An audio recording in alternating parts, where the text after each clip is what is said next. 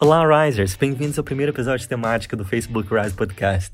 Eu sou Will Ribeiro e este é o nosso espaço para discussão de temas relevantes relacionados ao mercado de trabalho e carreira.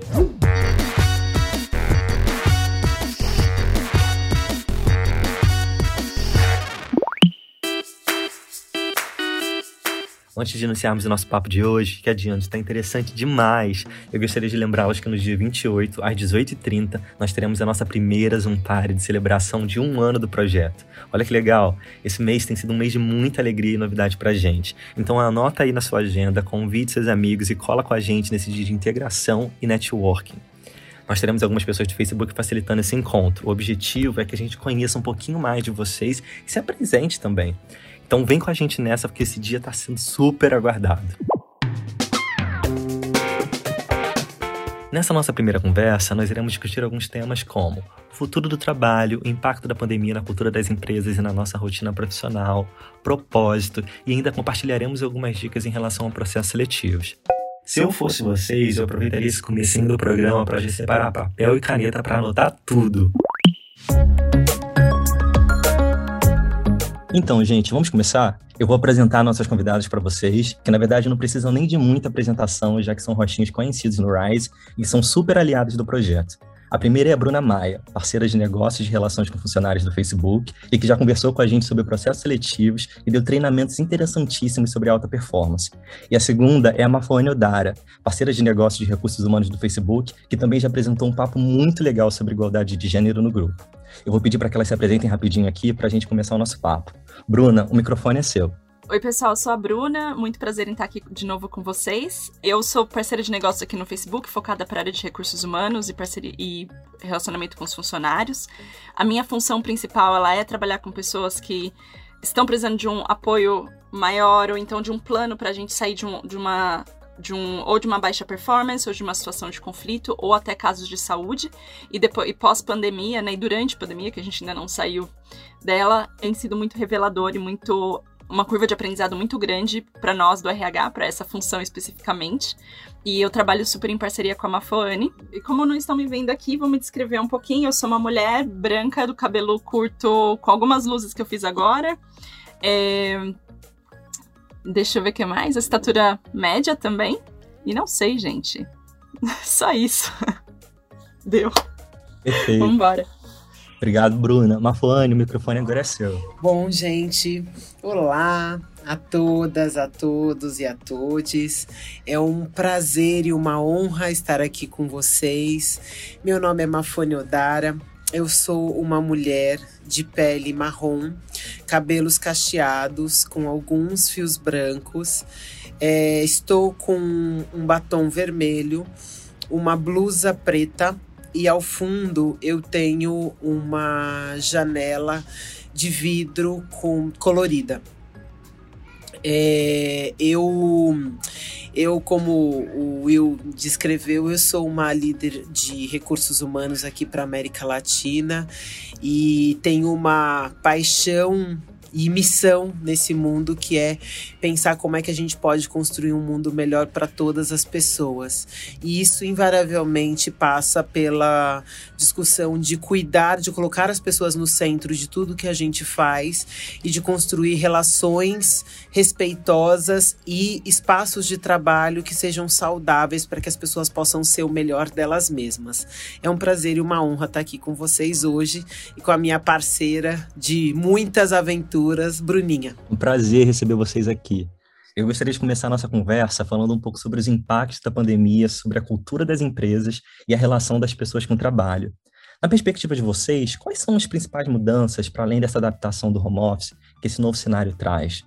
Estava pensando aqui, como que vocês percebem a relação empregador, empregado, empregado, empregador nesses novos tempos? Vocês acham que a, pandemia acelerou transformações na cultura das empresas? que, que você acha sobre isso, Bruna? Legal. Então, é, Will, sim, é, né, a pandemia ela acelerou acho que muito do que a gente já estava conversando e discutindo e tem transformado bastante a forma que as pessoas pensam e encaram o trabalho hoje, né? Tanto eu, eu acho que é de uma de dentro para fora, é tanto da empresa para o funcionário do funcionário para a empresa. É, foram muitos conceitos revistos nesse tempo, né? Uma, uma, pessoa até falou assim: a pandemia nos deixou no canto do pensamento. Então a gente estava pensando em tudo que a gente, na nossa vida acelerada de trabalhar, de pegar trânsito, ir para o escritório, viajar, a gente não tinha, não colocava muito aquela atenção no que realmente importava. É, e as empresas também não viam o potencial que tinha é, um trabalho é, ou trabalho remoto, que foi o que foi mais impactado, né? Então, hoje, a maioria das empresas estão tendendo a ir para um trabalho híbrido, não necessariamente só remoto, pós-pandemia. É, mas também o que, que realmente importa para as pessoas, assim, né? Então, acho que essa reumanização que já estava sendo discutida, né? Essa, essa conversa sobre gerações, o que é importante para cada uma dessas pessoas já estava sendo discutida, acelerou assim em um ano e a gente teve que se adaptar muito rápido. Então, acho que uma das coisas que a pandemia é, trouxe pra gente foi essa aceleração da, da humanização, mas dos dois lados, não só do funcionário. É, se a gente for ver no mercado, não tô nem falando Facebook ou, ou, empresas de tecnologia mais parecidas, mas no mercado mais de 25% dos trabalhadores tiveram que mudar um pouco a é, adaptar suas ocupações diante da pandemia. Isso já aconteceu. Então, como que a gente vê isso numa escala maior de pós-pandemia, que vai ser uma outra adaptação na volta também. Então, Mafô, se você quiser complementar para deixar um pouco mais fluido também. Muito bom. É, eu queria. Eu acho que esses pontos todos que a Bruna trouxe, eles são fundamentais para a gente entender o que, que, quais foram as transformações que a gente viveu. E o que eu queria adicionar é nesse componente de transformação cultural e de transformação das relações, o que, que aconteceu com a gente, o que, que está acontecendo com a gente. Então, tem um, um, um psicólogo é, indiano chamado Sudhanshu Pausule, e ele fala sobre a importância da gente reumanizar as nossas lideranças. É, a gente está vivendo um momento que ele chama de crise prolongada. E toda crise prolongada, ela traz desafios relacionados a como é que a gente vai se reorganizar a partir de tantas tensões que a gente tem vivido. Então, é, numa crise prolongada, a gente passa a viver processos e, e desenvolver traumas muito semelhantes a pessoas que passam longos processos de violência. Então, seja um processo porque você está numa guerra, ou porque você está vivendo uma violência doméstica, uma violência no trabalho, uma violência por conta do racismo. Essas condições, elas transformam alguns comportamentos nossos. Então, a gente tem se sente muito mais ansioso, com muito mais dificuldade de descansar, com muito mais dificuldade de desligar. Por quê? Porque a gente entrou num modo onde a gente acha que a gente precisa controlar tudo e a gente não consegue controlar as coisas.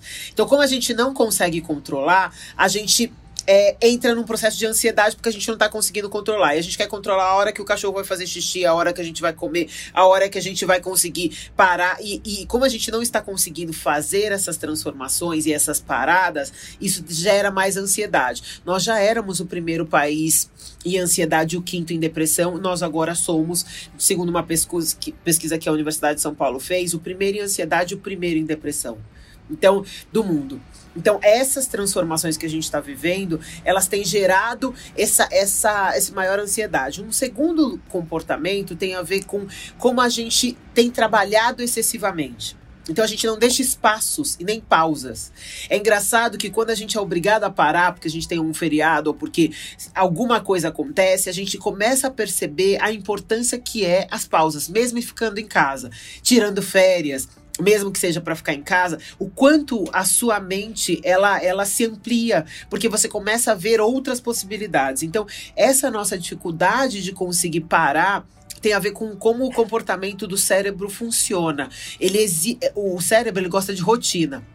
Então, o que, que ele faz? Ele faz a gente continuar nesse mecanismo para que isso seja uma, uma, um processo de proteção. Só que isso nos tira do foco, que é olhar para as coisas que também são importantes e essenciais, por exemplo, como beber água, ir no banheiro, é, a se alimentar. Quando a gente se alimenta, mesmo não estando com fome, a gente tem muito mais. É, é, a gente toma decisões melhores. Então, que transformações a gente precisa fazer para a gente começar a prestar atenção nisso? E por último, ele, é, ele fala que a gente passou a ter transformações cognitivas sobre as coisas que realmente são importantes. Então, o que, que a gente percebe nessas transformações das relações entre as pessoas. Como é que a gente reconstrói, por exemplo, os elos de confiança quando você não conhece a pessoa que você está trabalhando. Um monte de gente começou o trabalho num, num processo completamente remoto. Como é que você estabelece relações de confiança? E com relação às lideranças, as lideranças elas são centrais nessa transformação. Por quê?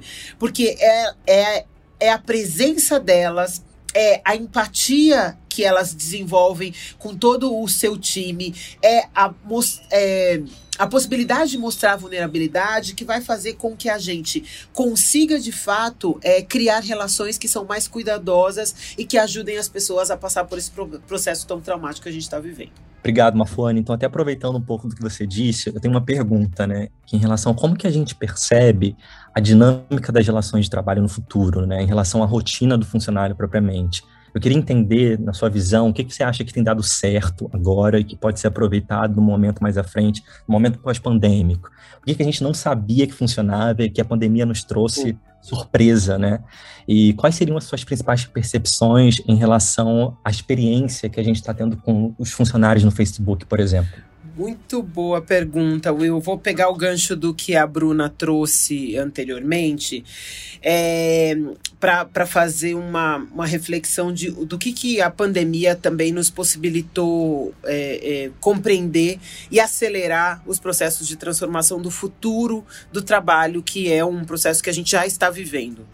É, em 2030 os locais de trabalho eles serão muito mais definidos por soluções mais personalizadas, é, focadas no bem-estar e relacionadas a três fatores estratégicos: cultura, autonomia e inclusão.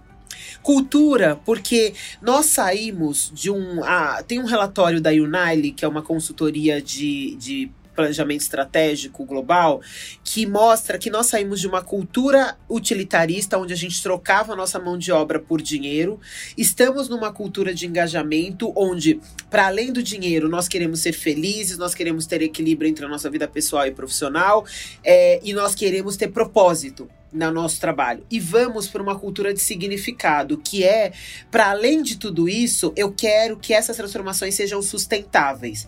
Por quê? Porque muitas vezes você entra numa, numa companhia vive a cultura quando você entra, mas ao longo do tempo isso vai se perdendo, porque, porque esse processo de perda da sua identidade, da sua, é, da sua genuinidade, ela vai se perdendo ao longo do tempo. Então, numa cultura de significado, essas transformações elas são sustentáveis, elas se sustentam no tempo.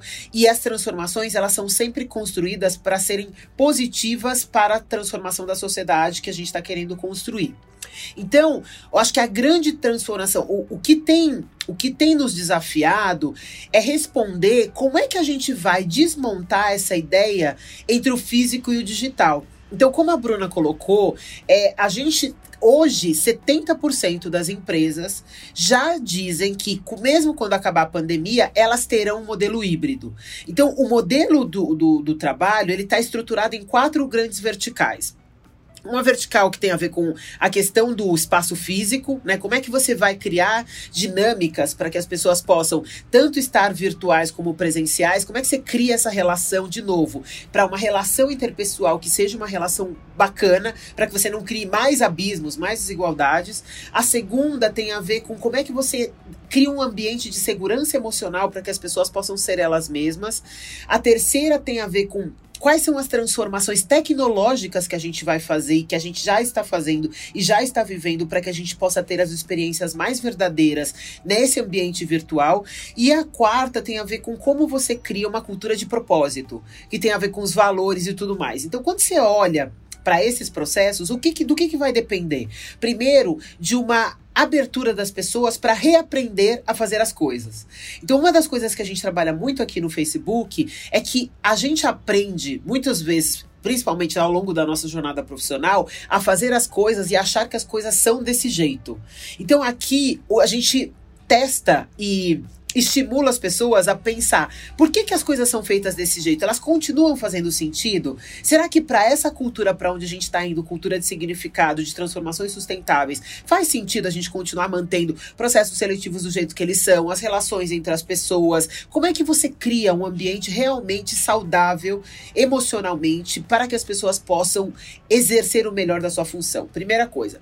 Segunda coisa importante é como que você é, ajuda os líderes a poderem levar as pessoas para esse lugar. Por quê? Porque a liderança é muito importante nesse, nesse cenário que a gente está construindo. Então, aqui, de novo, aqui no Facebook, uma das coisas que a gente mais investe é na formação das lideranças. Por quê? Porque a gente entende que não é só você liderar por, pelo seu time, não é só você liderar outras equipes, não é só você liderar para uma transformação do futuro, mas é você construir isso de uma forma que seja realmente positiva para todas as pessoas. Então, o que a gente a gente tem quatro tipos de é, quatro estratégias grandes de desenvolvimento da liderança e todas elas partem para ajudar a gente a projetar o futuro que a gente está querendo construir e é, construir isso de forma que seja saudável, é, respeitosa com todas as pessoas. Então, a gente precisa de líderes que sejam visionários, não para construir as melhores pessoas do mundo aqui no Facebook, mas sim as melhores pessoas para o mundo. Muito bom, muito bom. Bruna, na sua perspectiva, o que, que você acha que deu certo, assim, que foi surpresa da pandemia? A gente fala muito que, assim, ah, essa reunião poderia ter sido um e-mail. A pandemia uhum. veio para mostrar que poderia ser um e-mail mesmo. O que, que você acha? Que são as boas práticas? Sim, mas a gente ainda ama uma reunião, né? Então, assim, poderia ser um e-mail, mas a gente vai fazer uma reunião mesmo que virtual. É, eu acho que uma coisa que, que, pelo menos aqui no Facebook, foi muito falada, era, e, e até em, em conversas em benchmark com outras empresas que a gente tem tido, era quão as pessoas se engajariam de fato num trabalho remoto por tanto tempo, né? Então eu tinha já, já havia as discussões de podemos fazer um trabalho híbrido, podemos híbrido, temos mais flexibilidade de trabalhar de casa. Isso pouquíssimas semanas antes de estourar a pandemia. Estava sendo discutido. E havia uma descrença muito grande de lideranças globais, não só Facebook, mas, mas que tá, tudo bem, um de outro, mas será que as pessoas engajariam? E o resultado ele foi totalmente é super positivo no, na questão de engajamento. A gente nem está falando ainda de saúde mental, né? De equilíbrio, que é uma coisa que a gente está no processo de descobrir como fazer.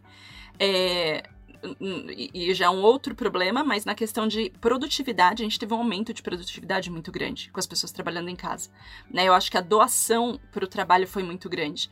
Isso funcionou bem, só que tem suas consequências também, né? Então, se a gente separar os problemas, um é funciona. As pessoas conseguem sim se engajar trabalhando de casa, mas também sente falta da, das conexões. Como a Mafô falou, a gente vai. Como que a gente faz? Constrói relacionamento se você entrou na empresa durante uma pandemia. Como que eu conheço a Mafô? Eu não conheço a Mafô presencialmente. Né? A gente trabalha todo dia, quase todo minuto juntas, mas eu nunca vi. Não sei se ela é alta, se ela não é, se não faz diferença, mas assim, nunca. Então, dá uma agonia, né? É, mas de alguma forma a gente conseguiu que isso funcionasse. Eu tenho uma total confiança. Eu nem percebo que eu não conheço a Mafô presencialmente. Então, assim, por um lado, funciona muito bem. A gente tem essa capacidade de, de cada um no seu lugar. É, o trabalho remoto ter a produtividade que a liderança, é, que muitas empresas suspeitavam se ia ser ou não. No entanto, ela também causou impacto. Eu acho que você perguntou o que funciona, né, William? Eu tô, sim, já sim. tô trazendo o que não funciona. E tudo é equilíbrio, né? Então, se a gente consegue fazer isso com equilíbrio, com essas pausas que a Mafô mencionou, com o respeito que a gente tem das nossas necessidades fisiológicas, porque antes, no escritório, você lembra, ah, você passa em frente ao banheiro, ah, eu vou ao banheiro. Ou então você passa em frente ao, ao bebê, o, a, a cozinha e você vai tomar uma água. Em muitos momentos dessa pandemia, eu percebo que é, eu não faço isso, eu não, eu não fiz isso. E hoje eu me condiciono. Só que depois de um ano eu fui começar a me condicionar a isso. E já tinha alguns impactos na minha saúde, na minha, é, na minha postura, né, né? Então, como que eu crio essa autopercepção? Então, foi, é interessante que a gente tá um, quase, um ano e meio nessa pandemia, praticamente. E faz só meio ano que eu comecei a criar essas autopercepções sobre mim mesma. Porque no primeiro ano parece que eu fiz não, tem que fazer funcionar, tem que fazer funcionar. Então, funcionou né? A produtividade funcionou, os resultados funcionaram. Mas a custo do quê? E agora já é o momento que a gente vai, tá, que eu acho que entra nisso que a Mafô falou, a gente já tá descobrindo o que, que a gente quer, o que, que a gente quer abrir mão ou não para fazer funcionar. É, Mafô, eu acho... você... Não, é, então, eu acho que tem um, um ponto que você trouxe, Bru, que eu acho importante que a gente é, destaque aqui, é que não tem resposta pronta, tá, gente? Assim, o que a gente tem descoberto é o que o que tem mais funcionado é quando a gente estabelece conversas significativas com as pessoas. Quando eu falei sobre essas soluções individualizadas, personalizadas, tem um pouco a ver com isso. Como é que você cria espaço para que as pessoas possam conversar sobre aquilo? Porque o que funciona para mim pode não funcionar para Bruna. Ou pode funcionar metade para Bruna metade do que eu faço funcionar para o William. Então, como que você sabe quando você conversa sobre isso? E uma das coisas que a, é, eu mais tenho aprendido com a Bruna nesse, nesse trabalho, por isso que é, é, é bacana, eu acho que essa parceria, porque enquanto eu olho um pouco da estratégia, dessas relações entre o negócio e os times, a Bruna olha os processos mais individualizados, dizendo: olha, Mafone, tem uma coisa aqui que talvez seja a ponta do iceberg de um processo que a equipe toda está vivendo, mas que a gente ainda não conseguiu identificar. Então, puxa, vamos ver o que, que a gente consegue fazer. Então, esse trabalho que vai do individual para uma relação interpessoal, para uma institucionalização, ele precisa dessas múltiplas vozes, dessas múltiplas, é, desses múltiplos profissionais trabalhando juntos em prol da construção desse ambiente. Então, acho que esse esse ponto que a Bruna trouxe, ele é muito importante para a gente entender que é, a, o que vai funcionar não quer dizer que vai funcionar em todos os lugares do mesmo jeito. Ele vai funcionar desde que você construa isso a partir de uma essência verdadeira dos valores que a companhia tem. Isso é muito importante. Recentemente, uma das coisas que nós temos notado no mercado é que as pessoas têm demandado responsabilidade e participação das organizações na construção de uma sociedade mais justa e igual. Os benefícios que as pessoas buscam em uma empresa, aquilo que as atrai, mudou muito, né, gente? Na época da minha mãe, por exemplo, uma empresa boa era uma empresa que oferecia um bônus X, um plano de saúde Y, estabilidade. Hoje as pessoas olham para as empresas como uma plataforma para a realização de seus propósitos. Eu quero trabalhar no Facebook porque eu acredito que a empresa que é uma empresa diversa e que me representa. Isso é mais do que simplesmente vestir a camisa da empresa, não é? A camisa da empresa, na verdade, são os meus valores que também precisam ser refletidos nesse espaço profissional que eu faço parte.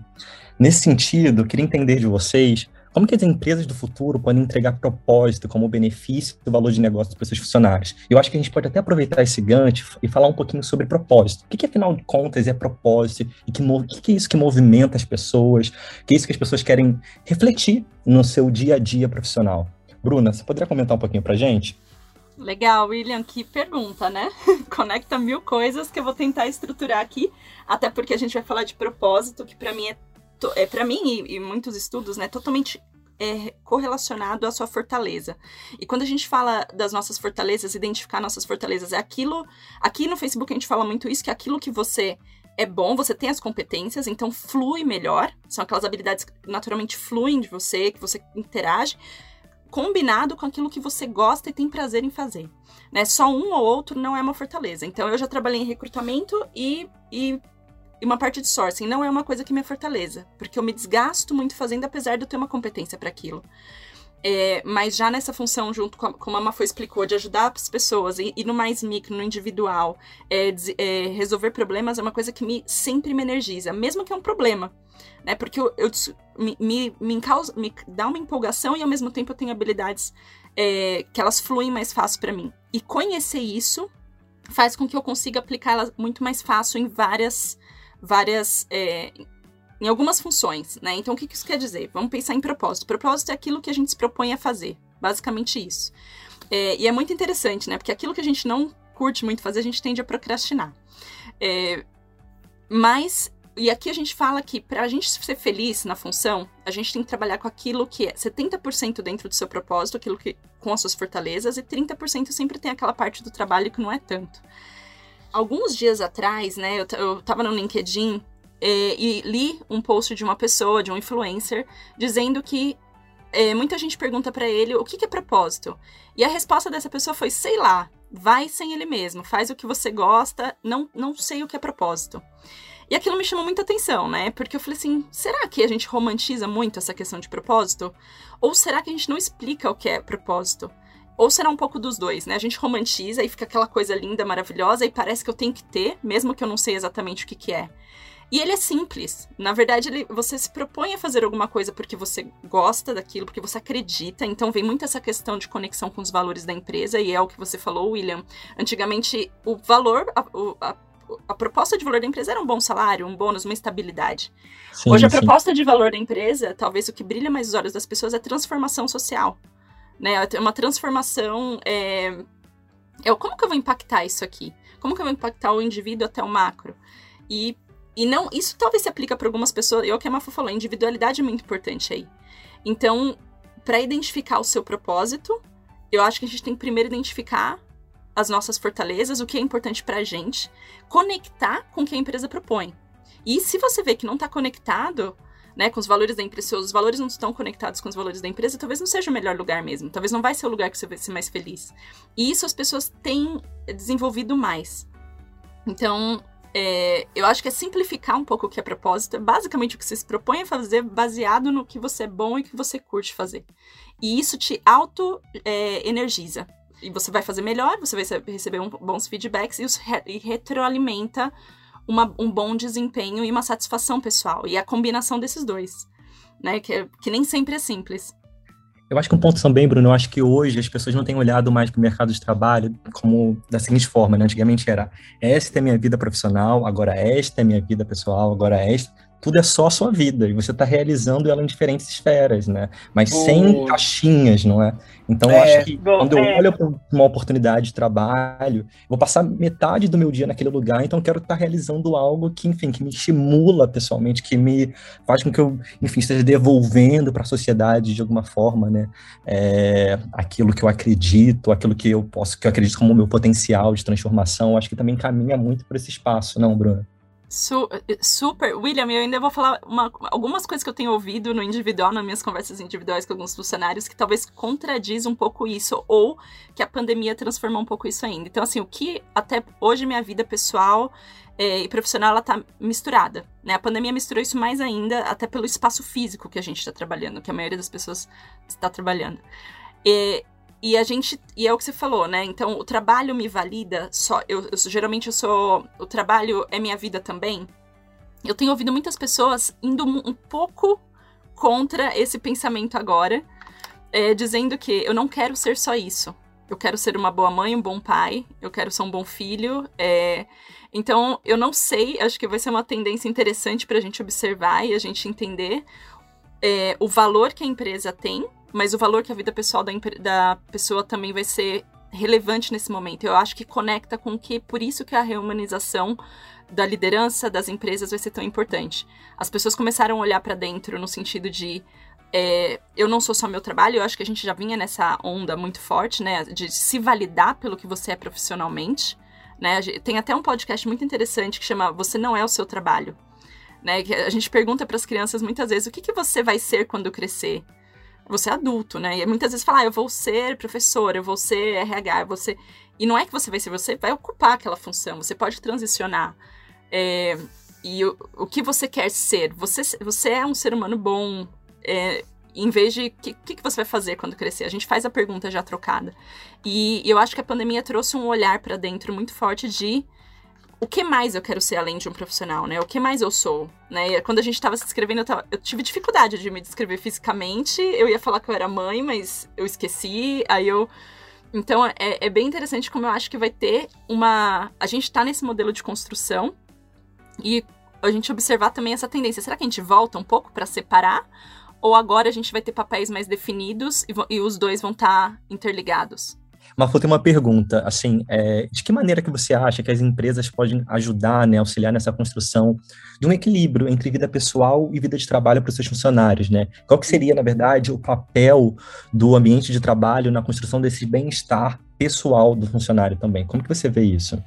Olha, Will, é, eu acho que essa pergunta ela está conectada com, né, com a pergunta anterior que você fez, porque quando, quando né, no começo eu, eu trouxe essa transformação que o mundo do trabalho está vivendo, e você descreveu bem, né, como que era para sua mãe, como é que está sendo para você, para onde que a gente vai, e a Bruna traz os elementos centrais para a gente entender, é a vida no trabalho, é, para mim, eu acho que ela nunca teve, ela nunca teve separada. A gente criava uma falsa ideia e isso tinha muitos prejuízos. Eu trabalhava e continuo trabalhando com o tema da violência contra as mulheres, e esse era um grande problema que a gente enfrentava para discutir isso dentro das empresas, porque briga de marido e mulher não se mete a colher. Briga de marido e mulher está entre quatro paredes, como se isso não se transportasse para o trabalho. E todas as relações, e uma, por exemplo, uma a cada cinco faltas no mundo do trabalho é decorrente da violência doméstica. A gente está falando de 15 milhões de dias perdidos por ano e um bilhão de perda salarial. Então, assim, é, tem uma. Um, sempre teve, não é nada, isso não é novo. Mas a relação que a gente estabeleceu, a pandemia escancarou essa, essa relação. Porque a gente, de, de certa forma, criava uma ideia de que a gente é uma coisa aqui, uma outra coisa lá. E, e isso é muito ruim. Então, acho que o que a gente está vivendo agora é, de novo, a possibilidade da gente repactuar, reaprender a uhum. estabelecer relações. E essas relações, e eu falo sempre assim, isso é uma das coisas que, para mim, é, a gente está passando pela nova revolução, que é a revolução nas relações. E eu, eu tenho muito desejo de que o Facebook seja uma das empresas que está naquele. Sabe pelo primeiro pelotão da São Silvestre? Né? Sim. Que aqueles são os mais fortes, que estão ali na linha de frente, que vão liderar esse processo no sentido de construir de fato, de fato mesmo, né? Não é no papel, de fato uma relação que seja mais respeitosa, mais saudável, mais. É, é, é, equânime, mais inclusiva dentro do ambiente de trabalho, porque esse eu acho que é o papel das empresas. Construir transformar a cultura para que a gente de fato consiga construir processos que sejam mais genuínos para as pessoas. Isso passa invariavelmente pelo tempo que a gente passa no trabalho. Então, quando a Bruna falou sobre essa questão de ser mãe, hum, teve uma hora aqui, gente, que vocês não estavam percebendo, mas assim, os meus filhos vieram e falei, gente, para um pouquinho a gravação, que os meus filhos vieram me pedir um negócio aqui. Uhum. Então, assim, é assim, a vida é essa. E a gente, por algum motivo, criou uma separação entre a relação que os nossos filhos têm com a gente. Há um tempo atrás, Recentemente, a gente recebeu a Monja Coin aqui no, no Facebook. E aí, a Monja tava falando, e a, e a minha filha veio, minha, meus filhos participam muito das minhas reuniões de trabalho. Aí a minha filha veio no colo, aí a Monja falou assim: ai, olha que bonitinho, a mãe ali com a bebê. Sabe que você tá me lembrando, uma fã uma coisa que a gente quer afastar os nossos filhos. Sabe o que, que a gente tem que fazer quando eles entram na sala? Recebê-los. Ai, que bom que você tá aqui, pega aqui um negocinho, fica aqui do meu lado. Então, assim, essa relação que a gente criou de afastar afastamento, ela é uma relação que é falsa e ela cria um monte de outras ansiedades. Então, o que, que é o papel das empresas? Uhum. Primeiro, criar esse espaço para que as pessoas possam de fato falar sobre isso. Eu e a Bruna temos liderados vários processos para ajudar as pessoas a reconstruírem a sua rotina, para dar espaço para lidar com as suas energias, com as suas capacidades. Como é que eu uso 70% do meu tempo para fazer as coisas que eu gosto, aquilo que eu sou bom? Como é que eu gerencio aquele, aquelas atividades que nos drenam? Então a gente tem liderado ações nesse sentido. A gente inclusive criou um programa aqui no Facebook de, de a gente chamou de Fueling Program, né? Seria um programa de energia para ajudar as pessoas em três áreas: bem-estar, carreira e sentimento de pertencimento. É isso que as empresas têm que fazer: olhar para essas coisas, colocar as pessoas no centro, entender que inclusão e diversidade não é um tema importante, ele é um jeito de olhar para o mundo. Porque quando você respeita a individualidade das pessoas, você consegue ter o melhor delas. Como é que você cria relações e espaços interpessoais para criar uma relação de confiança num ambiente que é tão digital e que a gente não estava acostumado a fazer isso? É isso, eu nunca vi a Bruna, mas eu só assim, já me sinto a melhor amiga dela, porque a gente fala tanto mas não é a, questão física, mas a gente sempre conectou muito pela questão física. Então, como é que você transforma isso? E por último, não dá para ficar na mão de pessoas. Não dá para ficar na mão na sua mão, Will. Não dá para ficar na mão da Bruna, na minha mão, porque se a gente sai, tem que ficar aqui. Então tem que institucionalizar esses processos. Então tem que criar programas, tem que criar é, diretorias, tem que criar departamentos. Então assim, a área da Bruna, por exemplo, gente, assim, é uma área que eu nunca vi em lugar nenhum. Pra ser é, bem eu sincera. também não conhecia antes de então, virar assim, essa pessoa. É, então, assim, essa essa criação, sabe? Essa transformação do, do mundo do trabalho também passa por criar novas funções. Como, por exemplo, né, a função que a Bruna tem, né? Mesmo a minha, gente. Não, e eu acho, é, eu acho que pensando assim no que você comentou de né, dicas de work-life balance que a Mafa falou. É, a gente, nessa, nesses Fueling Circles, que a gente tem nome tudo em inglês aqui para unificar, né? A gente toca a região da América Latina e é a língua que une, mas seria círculos de, de energização, de gerenciamento da sua energia. Círculos e de cuidado. Nessas, É, de cuidado, exato. Gente, eu tô tendo tanto branco que eu tô precisando de círculo de cuidado. Isso é porque eu tô de férias ainda, né? Fera que vai voltar. Então, e, e, nessas conversas que a Mafone e eu, a gente montou até, né? A gente, então, como que funcionou? Eu, eu como eu falei, a, a função da Mafone é macro, dentro, ela que alinha a estratégia de negócios e pessoas. O HRBP é, é o RH que geralmente tem nas, nas empresas, né? Aqui no Facebook, focado para estratégia de negócios e pessoas. Então, tudo que é avaliação, reorganização, é, o que vai expandir, o macro da coisa. E a minha função é o que eu acho que já existe na, o que geralmente o HRBP mesmo faz, o meu BP ele é mais focado no micro. Então é tudo que individualmente está impactando a pessoa e logo impacta o time logo impacta a empresa. Né? E volta, e ou a empresa impacta a pessoa, o time impacta a pessoa. E a gente olha para esses dois lados. É, e nessas conversas, então, como começou? Na pandemia, a gente viu que no, teve um gás lá quando tudo mudou, todo mundo produzindo pra caramba o ano passado. Chegou este último semestre, o primeiro de 2021, ainda mais na América Latina, com a situação que não melhorou. A gente tá vendo uma luz no fim do túnel agora. É, o estresse generalizado, né? Uma exaustão generalizada. E foi quando eu trouxe, por eu ter conseguido ter esse olhar individual, porque eu trazia os casos, trouxe uma for, a gente precisa fazer alguma coisa, time de RH, a gente precisa fazer alguma coisa que impacte todo mundo. Então a gente começou a trazer essas conversas, né? E, e a gente criou isso, e nessas conversas a gente fala muito de o que é resiliência e o que é resistência. A gente, então, entrando na sua pergunta, William, de como gerenciar os dois.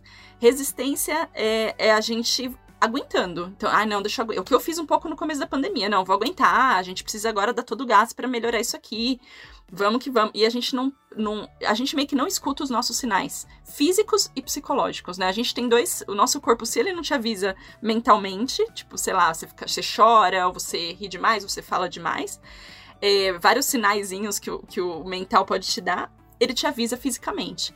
E vice-versa. Então, parar para prestar atenção no, sua, no, no, seu corpo e na sua mente. Né? Acho que esse que é o primeiro ponto. A gente tem até um frame, um, uma, uma, um processinho que é como você pratica resiliência ao invés de resistência. A resiliência é aquilo que você para, você se auto-percebe. Putz, eu tô percebendo que meu cabelo tá caindo um pouquinho mais esse mês. Será que eu tô não tô me nutrindo? Será que eu não, eu, eu não tô pausando? Será que eu... O que, que tá acontecendo? Minha unha tá mais quebradiça? Isso fisicamente. Ou então eu tô chorando mais frequente né, em filme que seja, mas tá estranho. Você, você faz essa autopercepção, é a primeira coisa. A segunda é você pausa quando você vai fazer isso, porque daí você olha para a situação como se você estivesse olhando para um filme.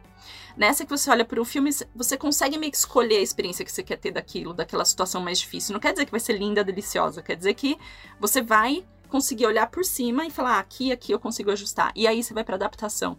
E o que a gente faz normalmente, a gente simplesmente vai né? A gente, a gente encara, a gente aguenta, a gente vai indo até terminar.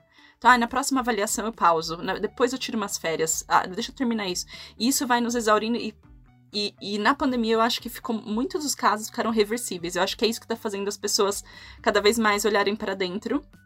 E se não estiverem olhando, acho que é uma função nossa como RH, como empresa, de fazer com que olhe porque a gente quer as pessoas para longo prazo, as empresas, eu, e não tem mais escolha. Eu acho que isso é falando no, da nossa geração. Eu não falei minha idade, mas eu tenho 36 anos aqui, né? É, isso, e se você. Eu acho que as empresas não vão ter mais escolha se não esse, o caminho da, da humanização. Não tô falando que eu, o que a Mafa falou, a gente quer ser.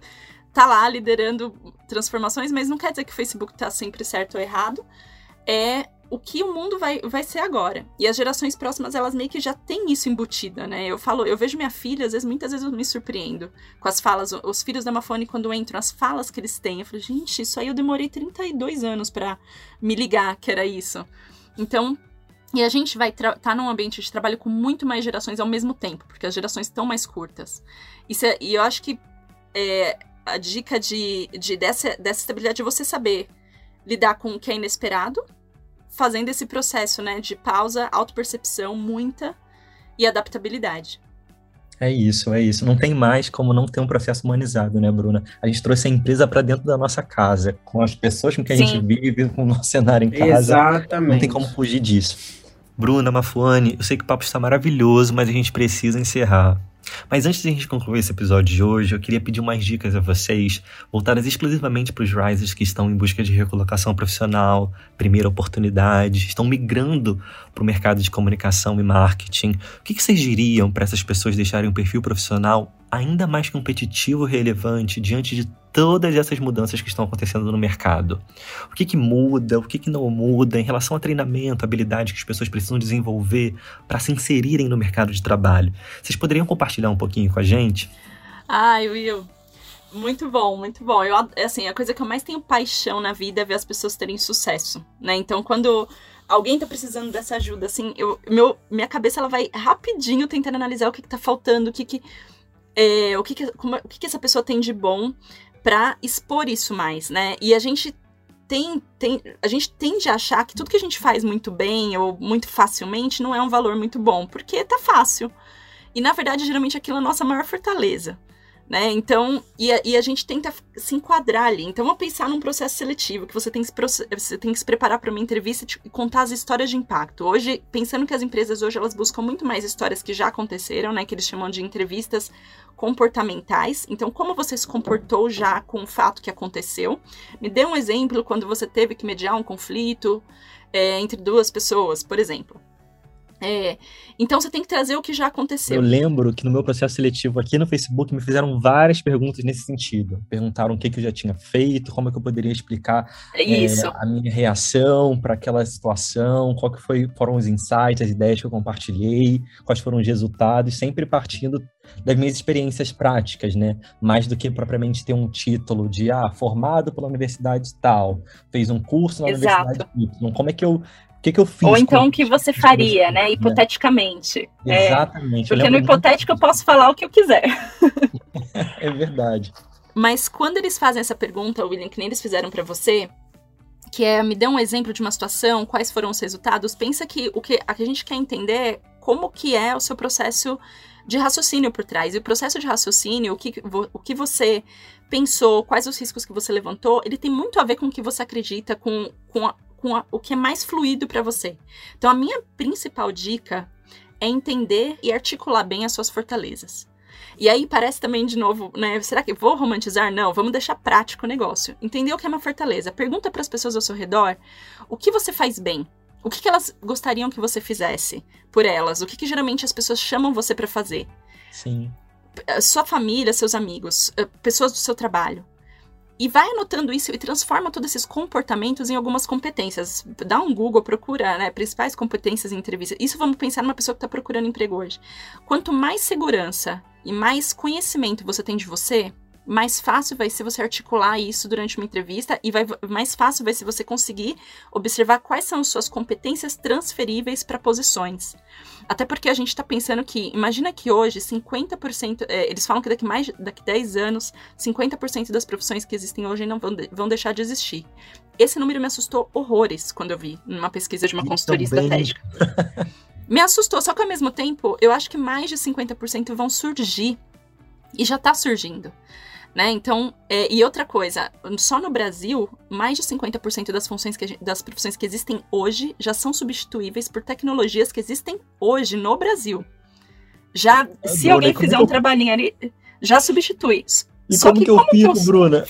Como é que a gente fica nessa história? A gente percebe o que a gente tem essa, essa vontade, essa energia para fazer, e a gente consegue ver muito mais opções. Então, quando você se conhece, você sabe suas fortalezas, você sabe suas competências por nome, você nomeia, você vira dono dela, né? Você, você dono e dona dela, você tem mais autonomia para falar, você consegue articular e você consegue ampliar seu horizonte de opções, porque você consegue encaixar.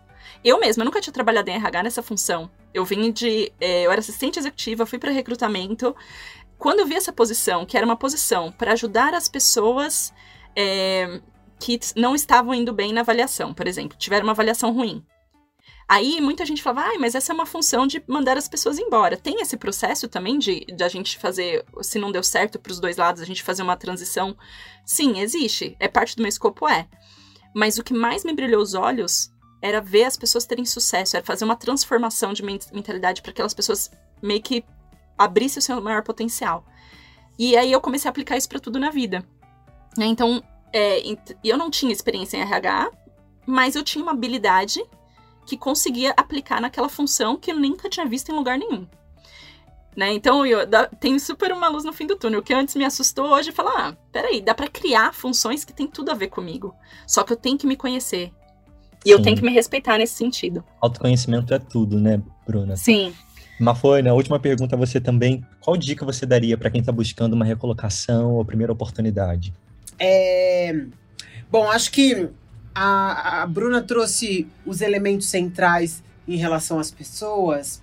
Eu queria, então, acrescentar aqui falando é, sobre o que, que você tem que procurar na empresa que você vai, né?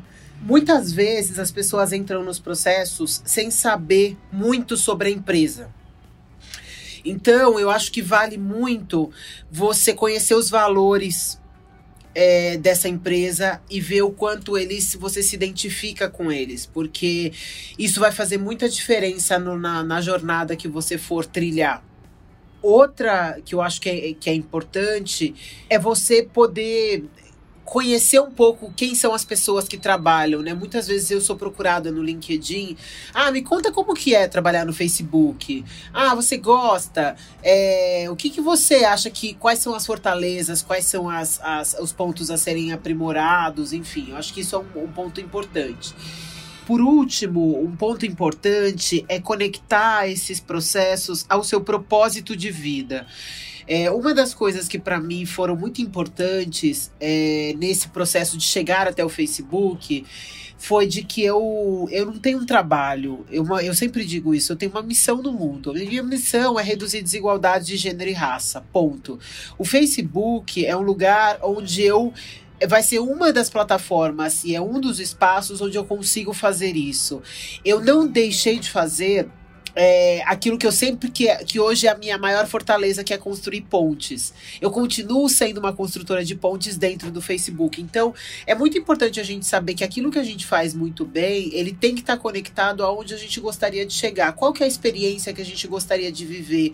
Qual pessoa a gente gostaria de ser a partir dessa experiência? E como é que eu vou, na prática, viver os valores da companhia para onde eu estou indo? Então, isso para mim são os fatores centrais que vão ajudar a gente a construir um ambiente de trabalho que de fato seja mais saudável e que ajude a gente a ser a melhor versão de nós mesmos. Bom, gente, de verdade, como que a gente encerra um episódio como esse? eu tô aqui feliz demais e com a minha cabeça borbulhando de todas as ideias que nós discutimos hoje. Eu queria aproveitar essa oportunidade para agradecer mais uma vez a participação de vocês no projeto e dizer que é sempre uma honra aprender tanto com a experiência de vocês. Eu queria aproveitar também esses últimos minutos para que vocês fizessem as suas considerações finais e compartilhassem com o nosso grupo, com a nossa audiência, onde eles podem encontrar vocês nas redes sociais. Você pode começar, Bruna? Ah, Will, prazer, prazer é todo nosso. Eu sou apaixonada pelo ideal do Rise. É, no começo eu entrei de, de né, para fazer, ah, dou, dou um treinamento, assim. Quando eu descobri o que realmente era e o valor por trás disso, é quando eu quis já dar e, e, aí volta de novo o que a gente tem falado, né? O que que tá alinhado com os nossos valores. No começo, assim, vou lá, vou lá, entrega um treinamento. E quando eu percebi o que que era, o quanto aquilo estava ligado com que eu, com a, com a, minha missão, como a Malfo comentou, a minha missão é ver as pessoas é, despertarem o seu maior potencial, né? Porque a gente tem o mundo e os preconceitos e os estereótipos nos põem muitas crenças limitantes e eu amo quando a gente consegue se livrar disso e trazer o nosso maior potencial. E se eu posso ser uma partezinha mínima desse, desse processo, eu sou muito feliz. Eu acho que o Rise, é, ele me faz muito feliz por causa disso. Então é um prazer estar aqui. É, estou no, no LinkedIn como Bruna Maia. Aí, para facilitar a busca, é Bruna Maia mais LinkedIn, mais Facebook, que daí você vê que eu tô no Facebook hoje, acho que só tem eu. É, e tô aqui no Rise também. Sou membro dessa comunidade maravilhosa. Muito obrigado, Bruna. Mafone, com você. Ai, gente, olha, é... é muito desafiador tudo isso que a gente está vivendo, tá, gente? É... Então, acho que a primeira coisa que eu diria é sejam generosos com vocês mesmos. A gente tem se cobrado muito de tudo isso que a gente está vivendo. Eu converso muito isso com a Bru como é que a gente ajuda as pessoas a serem. Porque a gente é muito generoso com todo mundo, menos com a gente. E não dá para você ser melhor para o outro aquilo que você não é para você. Então, acho que uma das coisas mais importantes é a gente conseguir construir esse espaço realmente de empatia, esse espaço de humildade, de generosidade, para que a gente consiga ser. para que a gente consiga sair melhor de tudo isso que a gente está vivendo. Então, eu sigo aqui. É, acreditando muito nas pessoas, eu, assim, eu sou uma, uma eterna apaixonada pelas relações e e tento aqui no Facebook criar esses espaços. É engraçado, né? Porque quando eu entrei aqui, eu, eu escrevi um artigo que eu vou divulgar, então eu tô muito no, no LinkedIn, tô no Facebook, no Instagram. Vocês me acham, meu nome é super comum, gente. Então, assim, é muito fácil me achar. Mafuane. Tem até outras Mafu com U. Mas Mafuane Odara só tem eu, então vocês vão me achar muito facilmente, tá? Nas redes. É, eu escrevi um artigo que começa assim: eu não tenho nada para contribuir para a área de tecnologia. Segunda frase. Pensei isso 43 anos da minha vida, até entrar no Facebook. O Facebook é um lugar que eu tinha certeza que era um lugar de matemáticos, né? Aquela coisa exata. E ele é tudo Só... menos isso, né? Ele é, é um lugar ele é um lugar de relações, relações significativas, conversas importantes, transformações. E isso tem tudo a ver com relação interpessoal. Tem nada. Então, assim, a parte matemática, tecnológica, ela é o meio para a gente construir relações mais significativas. Então, eu acho que isso é uma coisa importante da gente conseguir entender para onde a gente vai. Cada vez mais a gente não vai ser estimulado a pensar o que, que eu quero fazer hoje, mas onde eu gostaria de projetar e deixar o meu legado. Então acho que essa seria a minha mensagem final. Pensem um pouco de o que que vai o que, que vai marcar quando vocês saírem dos espaços onde vocês estão, né? Essa mensagem que vocês querem deixar, esse legado que vocês querem deixar. Eu, eu tenho tentado fazer isso em todas as minhas experiências e eu tenho ficado muito feliz de sair dos lugares onde eu trabalhei e falar assim: nossa, Mafane, você não tá aqui, mas a sua marca tá aqui. Olha, a gente tá seguindo aquilo que você construiu. Você fala: nossa, que legal, fiz alguma coisa que foi importante para alguém ou para algumas outras pessoas. Então é isso, gente. Eu sigo aqui também, não só como parceira, mas admiradora do trabalho de cada um e cada uma de vocês que está aqui, que parou para nos ouvir hoje, porque eu sei que não tá fácil para ninguém. Mas eu também quero que vocês saibam que vocês não estão sozinhos e que tem muita gente é, tentando fazer a sua parte para que a gente tenha experiências mais significativas. Bruna e Maflane, muito obrigado. A gente aqui do Rise tem uma frase que nós nos repetimos em todos os encontros. Nós nos levantamos juntos. We rise together. Obrigado por esse encontro. Eu espero vocês em um outro episódio. Tchau, tchau. Beijo, Obrigada. gente. Tchau. Tchau. Bom, gente, eu espero que vocês tenham gostado do episódio de hoje. E se você está aqui e ainda não conhece o Facebook Rise, eu tenho um convite super especial para você. Entra no Facebook e digite Facebook Rise. E Rise se escreve assim: R-I-S-E. Vai aparecer um grupo. Participe desse grupo. Lá é o espaço onde nós divulgamos as principais informações sobre o projeto, como palestras, treinamentos, oportunidades de trabalho. É um espaço de integração entre os membros do grupo também. Participe e se engaje nessa jornada conosco. É um prazer ter você por aqui e eu te espero nos próximos episódios. Um abraço.